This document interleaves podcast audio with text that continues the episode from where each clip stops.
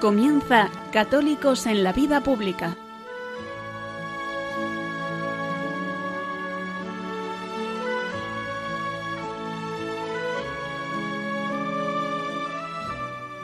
Un espacio dirigido en Radio María por Luis Zayas.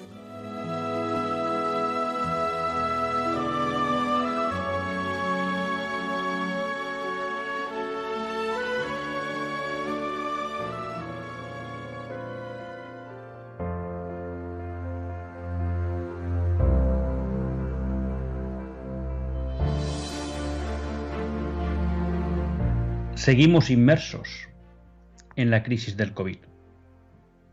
Son ya más de dos meses en que estamos confinados en nuestras casas para tratar de vencer esta crisis sanitaria. No cabe duda de que esta situación en muchos casos nos tiene que estar haciendo reflexionar. En algunos casos pues es posible que nos permitirá replantear toda nuestra vida. Pensar si como la hemos vivido merece la pena y si quizá tenemos que buscar unos cimientos más sólidos sobre lo que construir el resto del tiempo que el Señor nos conceda en esta vida. Habrá otros que quizá entran en la desesperación algunos que no se planteen un examen de conciencia sobre si su vida debe cambiar o no.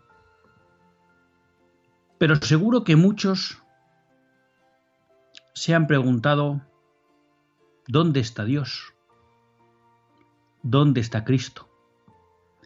Y sobre todo, si somos españoles, ¿dónde está nuestra Madre, la Virgen María? Porque la tentación muchas veces en la mitad del sufrimiento, en el medio de las tragedias, es no solo caer en la desesperanza de pensar que eso no tendrá fin, que no vendrán tiempos mejores, sino pensar que Dios se ha olvidado de nosotros. Pero curiosamente, la semana pasada hemos celebrado dos fechas pues, muy importantes.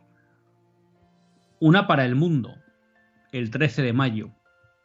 Se cumplía el 103 aniversario de las apariciones de Fátima de la Virgen. Y el pasado día 14 de mayo, pues celebrábamos el aniversario de la gran promesa del Sagrado Corazón de Jesús al Beato Bernardo de Hoyos. Reinaré en España con especial predilección. Por tanto, ante la tentación de pensar que Dios, que Cristo, que la Virgen se han olvidado de nosotros, merece la pena, por un lado, mirar a la historia y ver cómo pues, la Virgen se ha aparecido en multitud de ocasiones, ha tenido intervenciones sobrenaturales muchas veces en muchos países y en especial en España, o como también pues el Señor pues nos prometió ese reinado especial en España. Pero uno podría decir, bueno, eso es mirar a la historia y ahora qué? Pues yo no me resisto a reproducirles la homilía que Monseñor Munilla dio el pasado 13 de mayo, fiesta de la Virgen, en el que él decía que muchas veces no nos fijamos o no estamos atentos a los signos a través de los cuales Dios, Cristo, la Virgen, actúan en nuestra vida. Como todos ustedes saben, el día 26 de marzo se celebró un acto para consagrar la península ibérica, las naciones iberoamericanas y algunas otras naciones, por ejemplo europeas como Polonia o de otras zonas del mundo, que se unieron a ese acto de consagración que realizó el se realizó en Fátima por el cardenal de Lisboa. En ese acto, y a través, en este caso, de nuestros obispos, a través de la iglesia local, en cada nación, pusimos en manos de la Virgen la solución a esta pandemia. Uno quizá pueda pensar que esas oraciones quedaron en nada, pero si uno mira y busca, encuentra indicios. Monseñor Munilla nos recordaba cómo fue entre el día 25 y 26 de marzo cuando en España se alcanzó el pico de infectados diarios por el coronavirus en España. Monseñor Munilla en su homilía se refería a una noticia del periódico de La Vanguardia, que señalaba cómo el pico de infecciones en España se había producido entre el 25 y el 26 de marzo.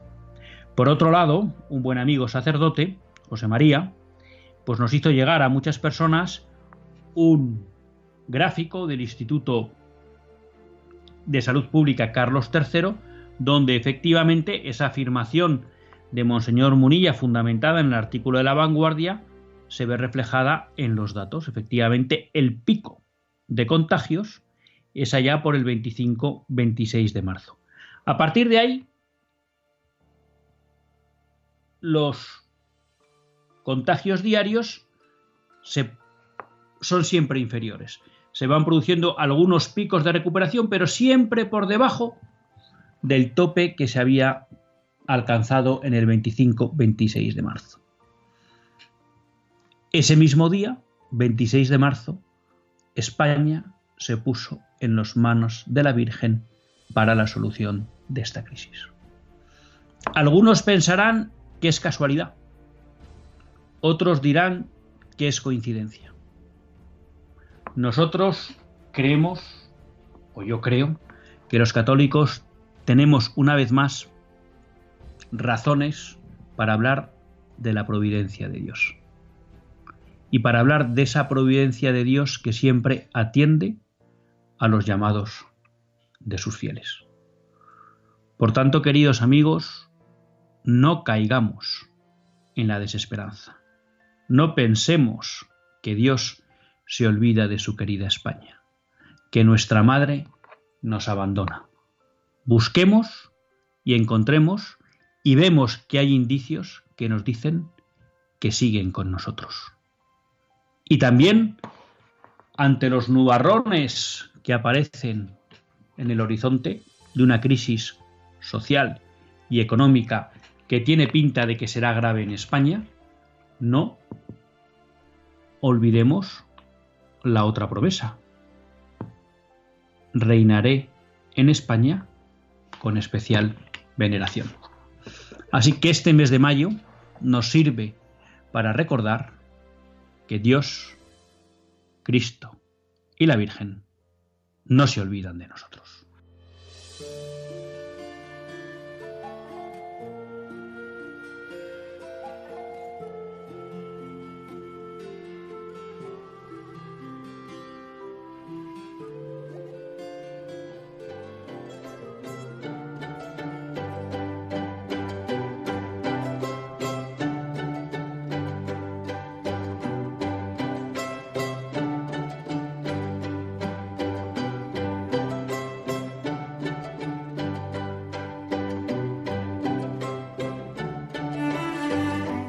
Buenas tardes, queridos amigos de Radio María.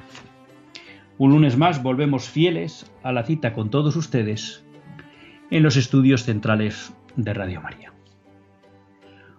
Un lunes más para hacer este programa, Católicos en la vida pública. Programa que, como todos ustedes saben, quiere ser una reflexión pausada sobre la actualidad nacional e internacional una actualidad que tratamos siempre de analizar, de comprender, de proyectar desde el magisterio social de la Iglesia y la doctrina social. Esa Iglesia, pues que una vez más tenemos que decir, y lo está demostrando especialmente en estos momentos, pues que es madre y maestra. Un lunes más, aunque no es lo habitual, pues nos vemos obligados a hacer un programa grabado. Un programa grabado, producto un poco de las medidas que ha tomado Radio María pues, para tratar de garantizar la salud de todos los voluntarios y personas que colaboran en este proyecto. Así que será un lunes más, pues si sus intervenciones en la radio, que les tengo que reconocer que las echamos mucho de menos. Esto también de, tener que grabar el programa, pues a veces también provoca que aunque tratamos de grabarlo con mucha cercanía a la fecha de emisión, para no dejarnos cosas en el tintero, ya que tratamos de ser un programa que siga la actualidad, pues también es verdad que eh, a veces pues, produce que hablamos de alguna cosa y a lo mejor eh, ese tema que hemos comentado pues ha tenido una actualización entre que hemos grabado el programa y se emite, ¿no? Aunque ya digo que muchas veces estamos haciendo las grabaciones con menos de 24 horas desde la emisión del, del programa, ¿no? Pero obviamente pues siempre tiene que haber un decalaje porque tiene que haber una posibilidad técnica de, de poder emitirlo. Y como digo, bueno, pues eso en algún momento dado puede parecer pues que no estamos en la última actualidad, aunque siempre queremos estar ahí.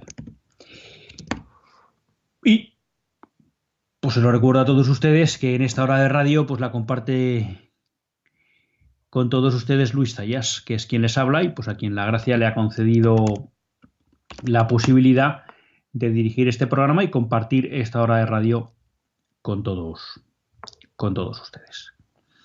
¿De qué vamos a hablar hoy? Hombre, la verdad que el, primer tema que traía a colación era la cuestión del, de la renta básica, del ingreso mínimo vital, de la renta de garantía mínima, que son de alguna manera eh, tres nombres que se le dan a esta posibilidad que se vuelve a alumbrar y que parece ahora con cierta concreción en España porque parece que el gobierno estaría elaborando, no parece, el gobierno está elaborando un proyecto de renta básica, de renta mínima, de ingreso mínimo vital, eh, con motivo de la crisis del coronavirus.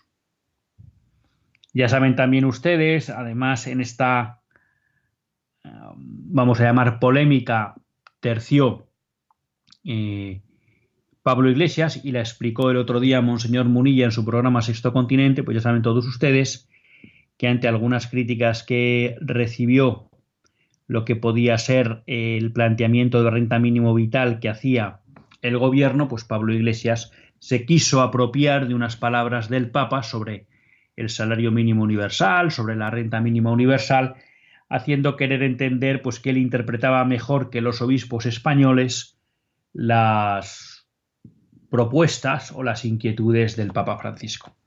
Bueno, Monseñor Munilla dejó muy claro en el programa de Sexto Continente no solo que Pablo Iglesias se apropiaba indebidamente de esas palabras, sino que además lo que decía tergiversaba el sentido del Papa y que además, si uno acudía a lo que era el magisterio de la Iglesia, a su doctrina social, pues encontraba que la renta vital, tal y como la planteaba Pablo Iglesias, pues no tenía soporte en la doctrina social y por tanto era impensable tratar de atribuir al Papa esa propuesta. Con motivo de esto, eh, ha habido una serie de artículos que me han parecido muy interesantes y que pues yo quería compartir con todos ustedes porque creo que nos podían ayudar a centrar un poco la cuestión de este debate desde la óptica de la doctrina social de la Iglesia y también para que entendamos cuando salga ese proyecto si en cierta medida pues tiene sentido desde una óptica cristiana o no y qué riesgos pueden aparecer en el horizonte si lo que se plantea es una renta básica o un ingreso mínimo vital inadecuadamente diseñado. Hay un artículo que yo les animo a que todos ustedes busquen de Monseñor Luis Argüello en la revista Eclesia, lo pueden encontrar por internet. Primero de mayo, renta básica, doctrina social de la Iglesia. Luego me quiero referir también a una breve pastoral que publicó el obispo de Lugo, don Alfonso Carrasco. Y luego también he cogido una mención que en relación con la renta mínima universal hacía el abad de El Barrú en una homilía con motivo del 1 de mayo y que fue recogida en Info Vaticana. Realmente los tres artículos van en la misma línea y de alguna manera comparten la misma tesis. Yo creo que el de don Luis Argullo quizás es el más amplio porque aborda la cuestión desde una óptica del escenario económico en el que nos movemos, hacia qué escenario podemos estar yendo y luego la relación entre el trabajo y la renta básica. La carta pastoral de Monseñor Carrasco me parece muy interesante porque en pocos párrafos centra muy bien la visión de la Iglesia sobre el trabajo y los riesgos que para eso puede traer la nueva situación y algunas medidas que se están planteando teóricamente para paliar la crisis social. Y finalmente, pues el, abad del Barrú hace unas reflexiones interesantes sobre el trabajo, pero me voy a quedar con un párrafo de lo que ha, de lo que ha dicho. Bueno, ¿qué tendríamos que decir en cuestión o en relación a la renta mínima?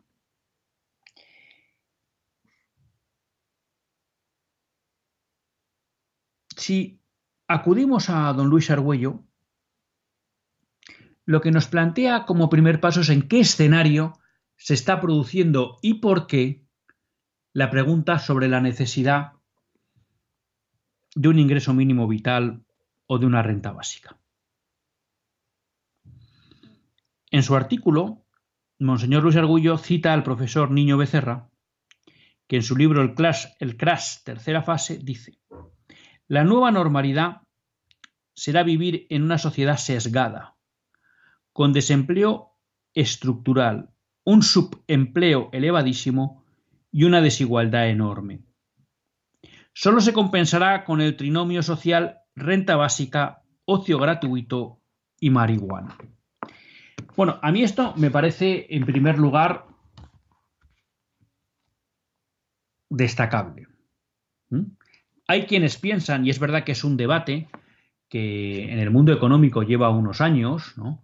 con toda la cuestión de la robotización, de la inteligencia artificial e incluso de la aplicación de las nuevas tecnologías a las actividades profesionales, bueno, pues que de alguna manera se podría reducir muchísimo la necesidad de mano de obra en la producción de bienes y servicios. Y que por tanto nos podríamos encontrar, es el escenario que, muchos de estos eh, economistas plantean, en, economías que serían capaces de producir prácticamente lo mismo que tenemos ahora con un porcentaje muy pequeño de las personas empleadas actualmente. Claro, entonces ahí surge una duda. Y es, bueno, ¿y qué hacemos con las personas que no están empleadas? Porque si de alguna manera el salario es la retribución por un trabajo prestado o un servicio prestado, si ese trabajo o servicio no es necesario porque lo suplen las máquinas, ¿qué hacemos con la gente? ¿Cómo va a obtener su sustento la gente? Sustento que por otra parte es necesario para que la actividad empresarial se mantenga, porque si no hay consumo, es inútil producir bienes y servicios. Entonces, ante esa situación, hay quienes plantean, no, es que deberá haber una renta básica universal. Es decir, habrá que garantizar unos ingresos mínimos a toda la población. Claro, estas cosas que, o estos análisis que a veces pueden parecer un poco distópicos y que nos presentan un mundo irrealizable, yo creo que al menos son buenos para mantener en el subconsciente a la hora de ir analizando qué pasa con nuestra sociedad. Porque, claro, lo que nos está planteando el profesor Niño Becerra, si acertara en su diagnóstico, es que lo que nos va a ofrecer el mundo es salario a cambio de nada, diversión gratis, y en este caso él dice marihuana, y de alguna manera facilitarnos medios de evasión de la realidad,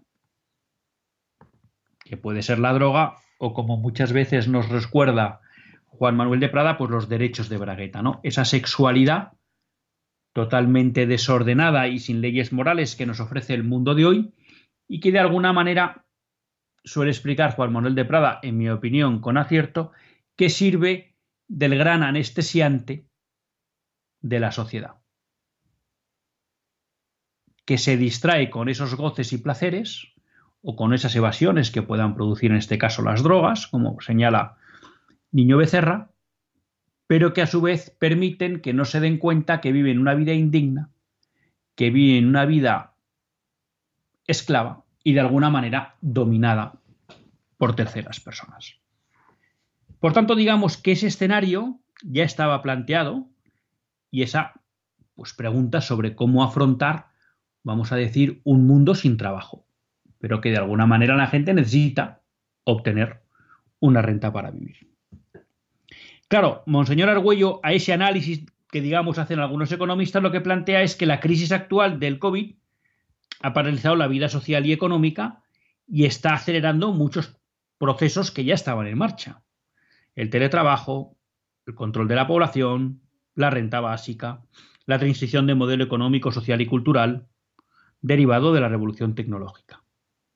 ¿Mm? Un futuro en el que nos plantea también Monseñor Argüello que la biopolítica tendrá un gran peso y la biopolítica es todo lo referido a la ecología, la, la inteligencia artificial, la salud, el transhumanismo. De alguna manera, lo que nos está planteando Monseñor Argüello es que el COVID puede, o esta crisis del COVID puede estar acelerando esos escenarios, la llegada de esos escenarios que hasta ahora, pues los economistas se planteaban un poco en cierta hipótesis, ¿no? Y pues él hace un primer diagnóstico en el sentido de que la pandemia intensificará las inversiones en salud. Referencia central del proyecto del progreso y sustitutivo de la salvación. ¿no? Y eso lo estamos viendo. Estamos viendo que en esta crisis lo que está aflorando es una gran preocupación por la salud. Pero por la salud física, no por la salud espiritual. Y de alguna manera yo creo que eso lo que refleja es que el hombre moderno, como hemos comentado en otros, en otros programas, pues no mira de, de tejas para arriba. No se pregunta por la trascendencia, no se pregunta por la salvación. De alguna manera, no se plantea que el fin de nuestra vida es el encuentro con el Padre en el más allá.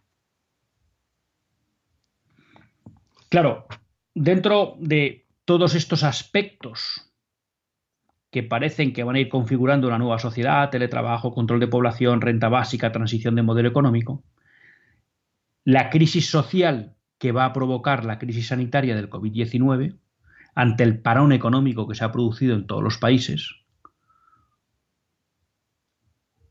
ha acelerado algunos debates y uno de ellos es la renta básica. Pero la preocupación que tiene Monseñor Argüello es que la urgencia real por atender a muchas personas necesitadas, lo que acaben impidiendo es un verdadero debate profundo y sosegado sobre la naturaleza del trabajo,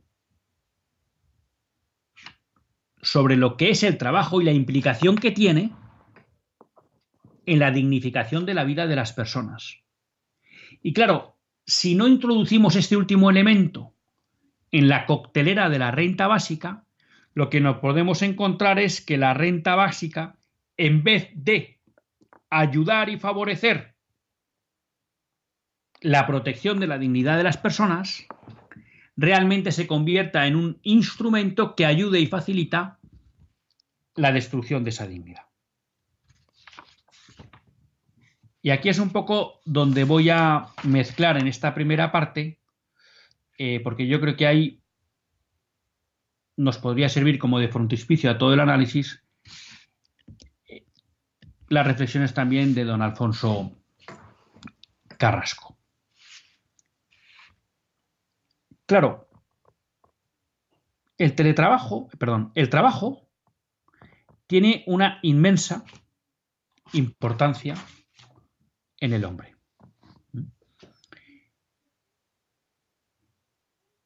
el trabajo, como nos enseñaba San Juan Pablo II, es anterior al pecado y por tanto no es fruto del pecado.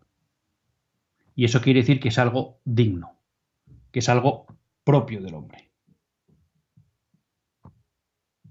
El trabajo forma parte del ser del hombre, forma parte de la expresión del hombre de su ser y a su vez el trabajo de alguna manera ayuda al hombre a desarrollarse en plenitud. Es decir, es un elemento esencial para el desarrollo personal y para el carácter social del hombre. Don Alfonso nos dirá que el trabajo es un bien esencial. Por eso es un derecho para la libertad y la vida de todos. La doctrina social de la Iglesia recuerda la vinculación intrínseca del trabajo con la dignidad y la realización de la persona.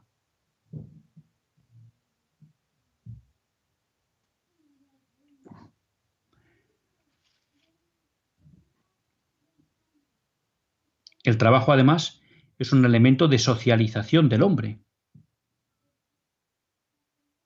Le introduce en la construcción de lo común y forma parte de, de su componente social. Por tanto, primer punto, si no tenemos en cuenta que el hombre, el trabajo, es algo esencial y constitutivo para el hombre y para la vida en sociedad, estamos perdiendo de vista un elemento clave en la dignificación de la vida humana. ¿Por qué digo esto?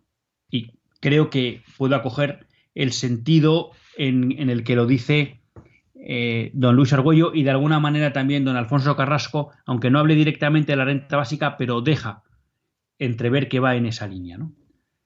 Plantear la renta básica como una forma de sostenimiento de la persona al margen del trabajo y como un medio de subsistencia sin necesidad de preocuparse por trabajar, es plantear un instrumento que no corresponde a la dignidad de la persona.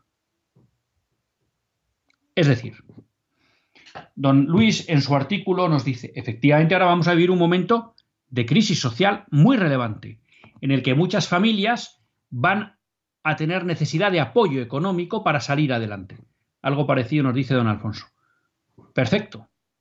Es el momento de instrumentar un elemento que permita a esas familias superar esta crisis.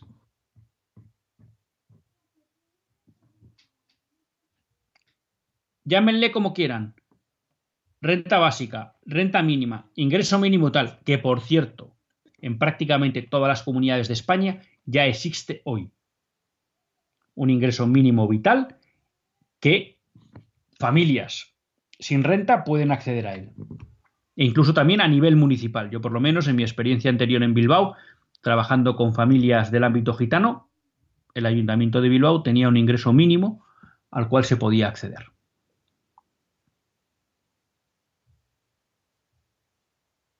De acuerdo, desarrollemos los instrumentos para que esas familias encuentren ese apoyo. Pero ese instrumento tiene que cumplir un elemento fundamental y es que tiene que ser una palanca para favorecer la integración laboral de estas personas. Y cuando digo para favorecer la integración laboral de estas personas, es decir, este instrumento de la renta básica se debe diseñar de tal manera que lo que no favorezca es que las familias busquen vivir de ese ingreso, de ese subsidio que les ofrece el Estado sino que efectivamente tienen que entender que es una ayuda transitoria, porque el objetivo final y real de esas familias debe ser el poderse sustentar por ellas mismas a través de la realización de un trabajo.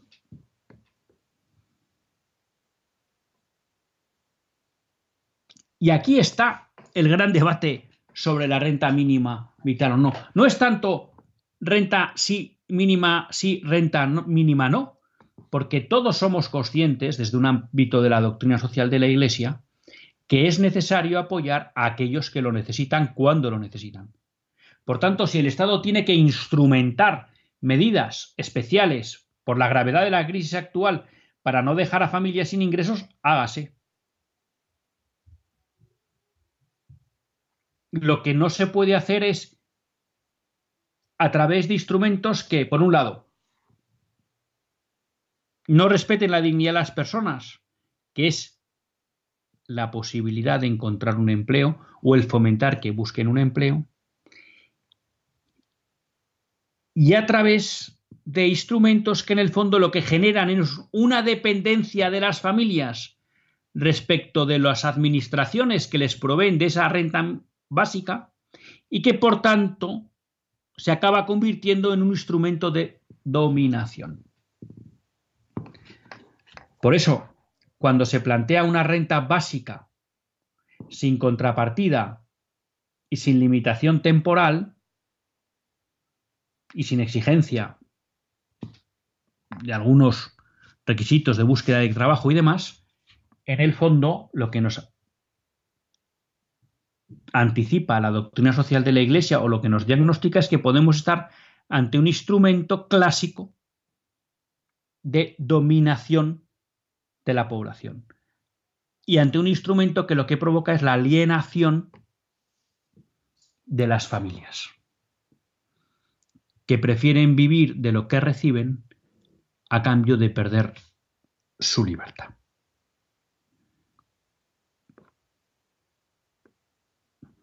Claro, plantear este tipo de ingresos vitales perpetuos sin contrapartida, en el fondo es olvidar que a lo que tiene derecho la persona es al trabajo.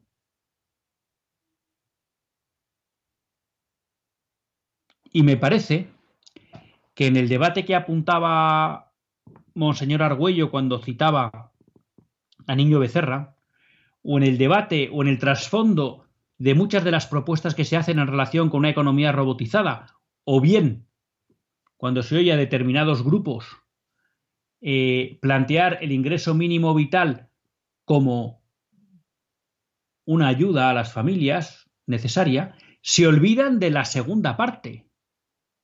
Y es que casi más importante que ayudar hoy a superar esta situación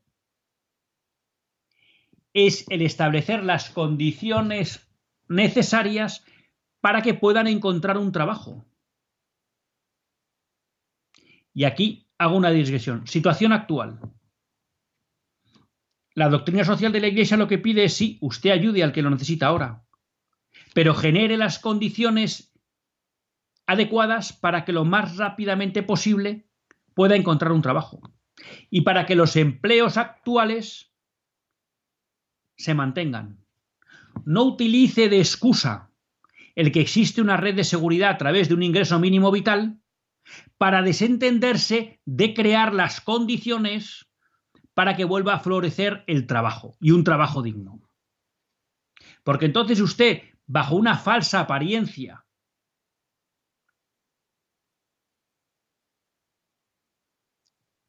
de caridad, si viniera del amor a Dios, y si no, de solidaridad, en el fondo lo que está es construyendo una sociedad indigna para los hombres, para los ciudadanos. Por tanto, a veces eso que parece que es un discurso buenista, pegado a los problemas, que atiende las necesidades, al margen, y ya no entro ahí, de que pueda haber una intencionalidad política de dominio, como muchas veces señala el Papa Francisco o en su artículo Monseñor Argüello, lo que hay es una dejación clara de funciones de construir un futuro digno para las familias. Eso en relación con España. En relación con esos modelos económicos que nos vienen a situar que en un mundo robotizado el hombre no tendrá que trabajar y que por tanto, como nos plantea Niño Becerra, lo que tendremos es un ocio gratuito y una marihuana, es decir, pan y circo de los romanos. Bueno, pues ese futuro, si llega así, es un futuro indigno para el hombre. El hombre necesita trabajar. Es verdad que no todo trabajo debe conllevar una remuneración. El ejemplo más, eh, más claro es el trabajo de la madre de familia en casa, que es un trabajo esencial para la sociedad y no necesita de una contraprestación para, para su dignidad. Pero claro, plantear una vida, una sociedad en la que el hombre se dedique al pan y circo, pues es también un entorno que es indigno. Y por tanto, responsabilidad de nuestros líderes políticos y sociales es que si ese futuro llega, tendrá que haber alternativas para el trabajo y para la generación de ingresos independientes por parte de las familias. Por tanto, renta básica sí, renta básica no, esa no es la cuestión para la doctrina social de la Iglesia. La doctrina social de la Iglesia dice, ayudemos a los que lo necesitan. Y si la vía es un ingreso mínimo vital, que esté siempre abierto a la promoción y al trabajo digno. Y eso posiblemente conllevará una serie de requisitos para el que lo recibe y una temporalidad, para que se vea impelido a la búsqueda de, trabajo.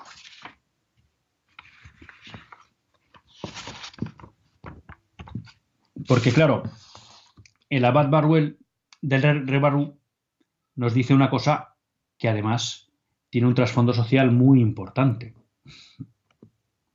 Y es que en la medida que acabemos estableciendo un ingreso mínimo vital, sin contrapartida, la sociedad, se hundiría terriblemente en el individualismo. Cada uno tendría su peculio, el padre, la madre. ¿Por qué no los hijos? Independencia, no. Egoísmo, sí. ¿Mm? Nos volveremos una sociedad individualista. Una sociedad que no para y piensa en los demás. Una sociedad en la que como yo tengo mi ingreso, pues la tendencia es a que no necesito de los otros, salvo para el goce y el disfrute. Por tanto, como nos recuerda don Alfonso Carrasco, hay que crear el entorno adecuado para que el trabajo crezca de nuevo, lo cual se debe hacer a la vez con la atención de las necesidades actuales. Pero la sociedad no puede abdicar de su deber de dar trabajo. Y a mí me parece, y me han parecido muy iluminadores el artículo de estos dos obispos españoles, una vez más la Iglesia haciendo de maestra por boca de sus pastores,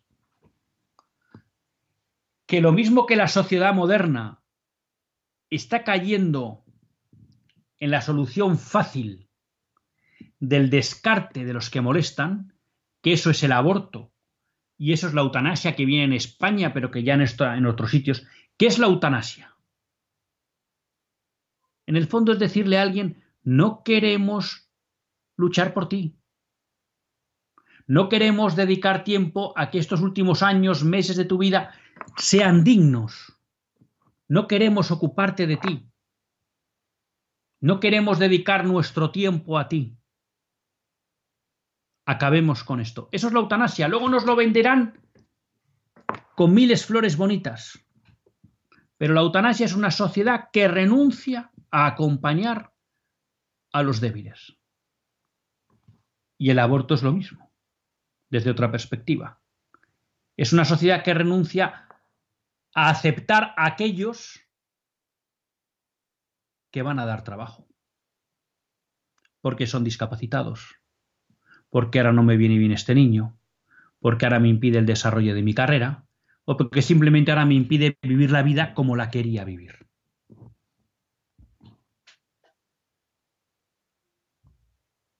Lo citábamos el otro día tomándolo de ese artículo de Jorge Soleil en que citaba a Bernanos, ¿no? La sociedad moderna pondrá la técnica a la que han diosado al servicio de la eliminación de los que molestan de los débiles. Y da la sensación que en el ámbito del trabajo, en el ámbito económico, viene la misma tentación. ¿Por qué nos vamos a preocupar de crear trabajo? Si no hace falta, ya están las máquinas. Pues es necesario porque sin trabajo no hay salario. Sin salario no hay independencia para la familia porque el hombre sin trabajo no vive una vida digna. Y porque además no basta con crear las condiciones para cualquier trabajo, sino como nos recuerda Monseñor Carrasco, para un trabajo digno. Y la dignidad del trabajo la tiene muy clara la doctrina social de la Iglesia. Debe ser un trabajo que permita el desarrollo personal del trabajador y el mantenimiento de su familia. Y por supuesto, el atender a su familia no solo económicamente, sino también con el tiempo adecuado. Y siempre en unas condiciones que respeten pues la dignidad de la persona. Y San Juan Pablo II nos enseñaba en la Boren que la clave o el elemento crítico para identificar la justicia de un sistema laboral es el salario. ¿Cómo se retribuye al trabajador?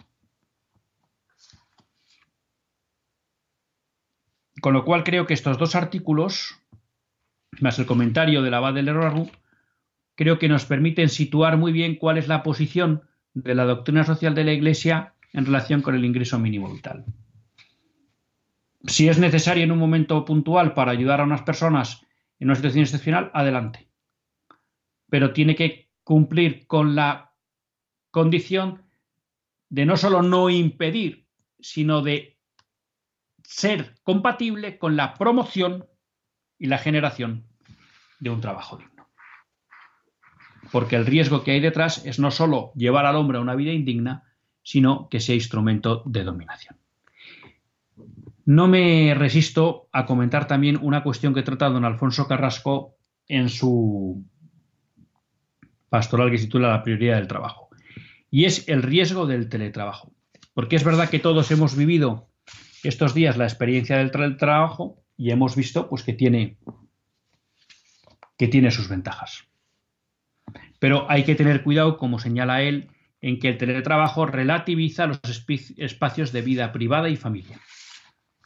Y está bien que el teletrabajo en muchas ocasiones nos permita mejorar nuestra vida familiar, nuestra atención a la familia. Y eso es importante. Pero no caigamos en la trampa de que estar en casa trabajando es estar atendiendo a la familia. Porque entonces lo que nos podemos acabar encontrando es que el teletrabajo destruye nuestro entorno familiar. Que me parece que es una apreciación de Monseñor Carrasco, pues muy, muy acertada.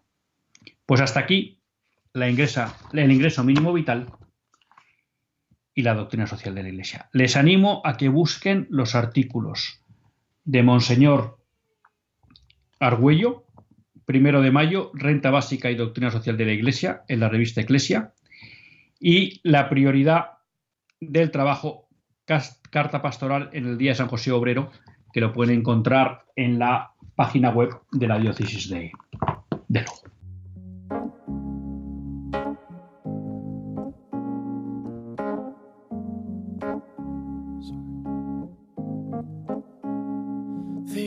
Mistakes I made my fair share when you needed me. I wasn't there. I was young, I was dumb, I was so immature, and the things that I did made you so insecure. But baby, I'm still your man,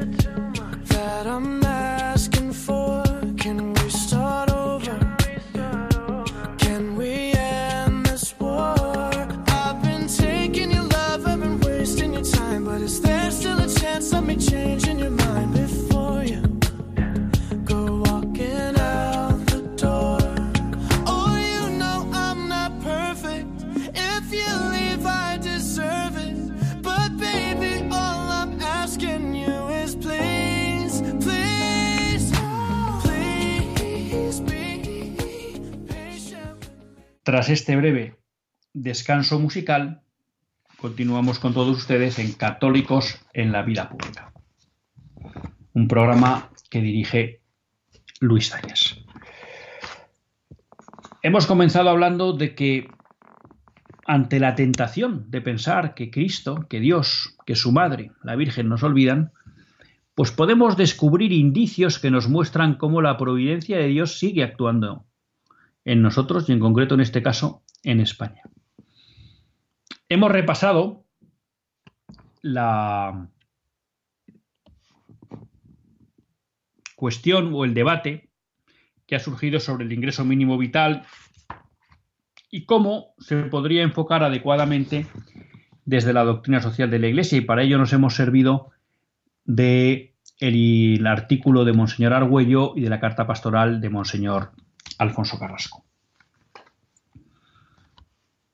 Queríamos dar un paso más en el, en el programa, trayendo pues algunas noticias sobre la actualidad que al final pues en este programa tratamos de no abandonar nunca. La primera está en relación de nuevo con la protección del derecho a la vida. Y es, nos informa Hispanidad, que yo siempre es un medio que les recomiendo porque muchas cuestiones en relación con el, la implantación del nuevo orden mundial, con lo que es un poco la batalla cultural en la que vivimos inversos, pues ahí encuentran noticias que no se suelen poder ver en otros, medios de comunicación. Y el otro día, bueno, pues nos, eh, nos informaba, concretamente el 11 de mayo, de cómo en medio de la pandemia 59 países firman una declaración para promover el aborto.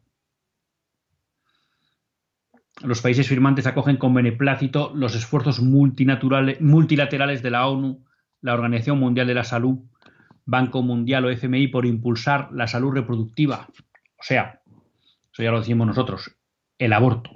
¿Mm? Y si a alguno le extraña que la Organización Mundial de la Salud ande metida en estas cosas, bueno, pues es hora ya de quitarse un poco la ingenuidad y el antifaz de los ojos, porque, bueno, pues eh, todo el ámbito de la ONU está claramente comprometido para por la promoción del, del, nuevo orden mundial. Y eso ya saben que ustedes que incluye básicamente hoy en día en cultura de la muerte y agenda LGTB. Es verdad, como decimos, que ellos no descansan y eso es una cuestión que debemos tener siempre presentes, ¿no? Es verdad que ya nos lo dice la revelación desde el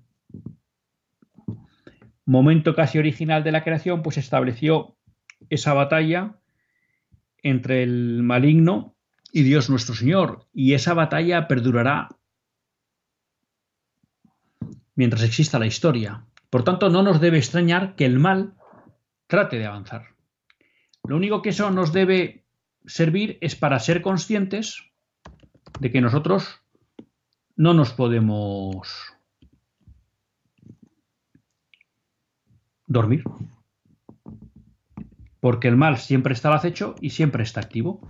Y siempre aprovecha cualquier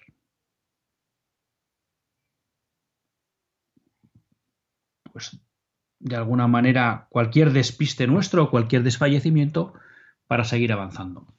Con lo cual, pues ahí tenemos obligación de seguir adelante. Les informo también que ha habido un informe en el ámbito de Naciones Unidas en relación con la libertad religiosa, lo que pasa que lo estoy leyendo y me haré eco de ello en algún otro problema, donde pues anuncian que la religión es un problema para la libertad y la tolerancia en los países y en especial la religión cristiana. Y ustedes se preguntarán, ¿y por qué? Si resulta que cuando se produce la pandemia del COVID, uno va a España y dice, bueno, ¿quién es la institución que por antonomasia está ayudando a las familias necesitadas? Pues uno dice la Iglesia. ¿Cómo? Pues a través de Cáritas, de los sacerdotes, de las parroquias. Ah, pero esto es un peligro. ¿Y por qué es un peligro? Miren ustedes por dónde. Pues porque no se acepta la agenda LGTBI ni la imposición de la incultura de la muerte. Y esto es tan sencillo como esto. Y esta noticia, ¿qué nos tiene que permitir entender? Bueno, pues que cada vez más va a haber una presión contra la Iglesia y contra el ejercicio de su libertad para evangelizar.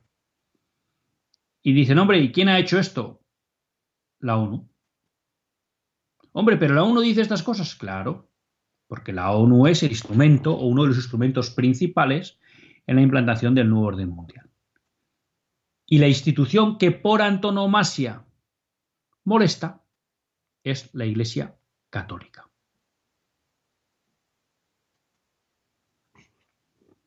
En un extracto que hacen en la noticia sobre este informe de la ONU, ¿no? la ONU concluye que constituye un serio desafío para el avance global de la equidad, la privación de derechos LGTBI y de las mujeres dentro de las comunidades religiosas. ¿Eh? Por aquello de que parece que, pues, que la Biblia ¿eh? no permitiría, como es lógico, fundamentar ni la agenda LGTBI ni la incultura de la muerte. ¿no? Bueno, pues aquí ven. Y esto es algo que alguno podrá pensar, hombre, aquí ya está un poco Luis Zayas con estas cosas de la presión, de la persecución de la Iglesia, las instituciones internacionales. Bueno, creo que era esta semana en que se estaban haciendo ecos algunos retazos del libro de Peter Sewell sobre Benedicto XVI, esta última biografía de, de XVI, que parece que es una biografía en profundidad, ¿no? porque tiene mil páginas, y de alguna manera, pues Peter Sewell ya ha sacado varios libros entrevista con Benedicto XVI y podemos de alguna manera suponer que hay una gran confianza entre los dos, ¿no? Y en un momento dado, eh, Benedicto XVI confesaba cómo, durante su pontificado, para él lo más duro no fue tanto los ataques desde dentro de la Iglesia o las divisiones que en un momento dado pudiera encontrar, sino la permanente presión de las instituciones internacionales por acallar la voz de la Iglesia o por hacerla cambiar de enseñanza. Porque decía que, claro, que la Iglesia es el gran impedimento hoy para una imposición del nuevo orden mundial que no les quepa a ustedes la menor duda que supondrá falta de libertad absoluta y vida indigna. Abandono de los más débiles. Bueno, pues la ONU está en ello, ¿no? Reporte de ONU 2020, que es un informe anual que publica sobre la libertad de religión y de creencias. Bueno, pues aquí lo, aquí lo tenemos. Estas hoy llevamos dos de dos de cal. Y hay una que me parece en cierta medida de arena, y es el hecho de que ya hay en varios países y se está tratando de hacer un movimiento a nivel internacional, hay varios países en los que las mujeres que se dedican al deporte femenino están empezando a exigir que se respete la feminidad, al menos en el deporte. Y ustedes dirán, ¿qué quiere decir esto? Bueno, pues ¿cuál es la situación? Producto de la o del desarrollo de la agenda LGTBI, ya saben que los sentimientos es lo que manda. Eso ha permitido o ha hecho que muchas legislaciones caminen hacia, hacia el reconocimiento de los sentimientos en materia de orientación sexual. Lo cual quiere decir que si un hombre dice que es mujer, pues en muchas legislaciones le permiten que legalmente lo sea. Y eso supone que se puede presentar a campeonatos de deporte femenino. ¿Y eso que está provocando? Pues que en determinadas especialidades eh, el deporte femenino se empiece a ver copado por hombres que se sienten mujeres. Y ante eso, las deportistas femeninas han reaccionado y han escrito una carta o un manifiesto al Comité Olímpico Internacional pidiendo que por favor se respete el deporte femenino. Una vez más, y no me da tiempo a desarrollarlo, lo mismo el próximo día lo comentamos, pues vemos cómo la ideología de género destruye aquello que dice defender.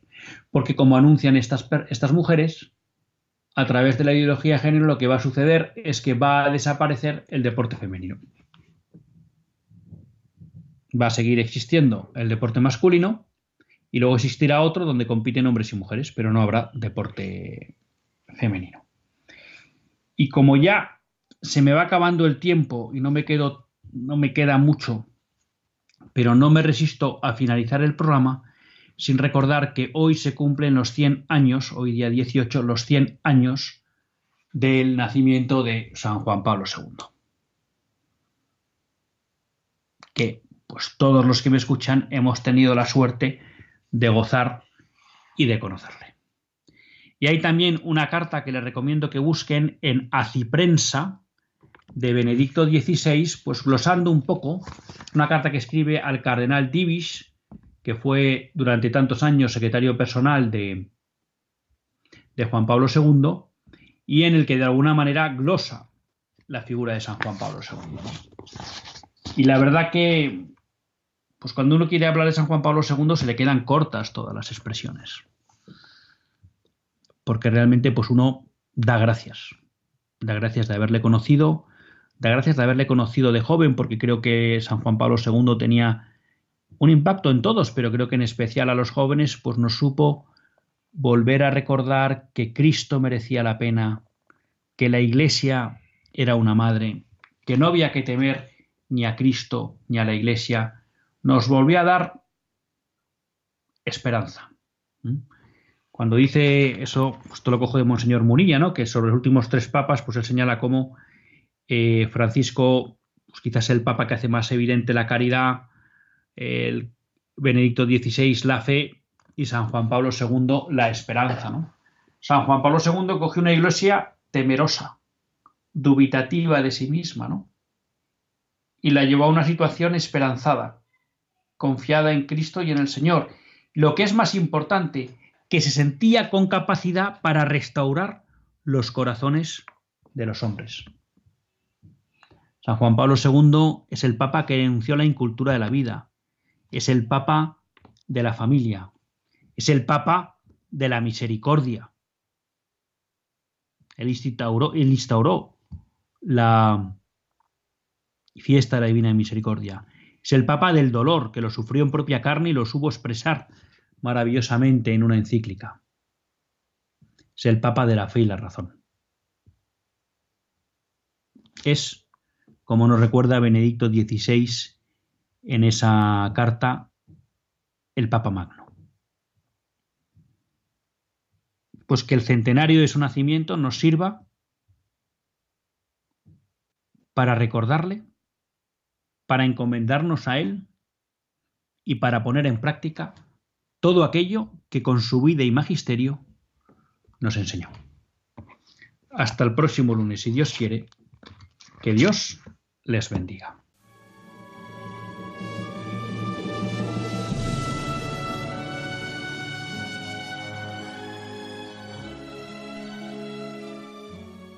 Así concluye Católicos en la Vida Pública, un programa que dirige Luis Zayas.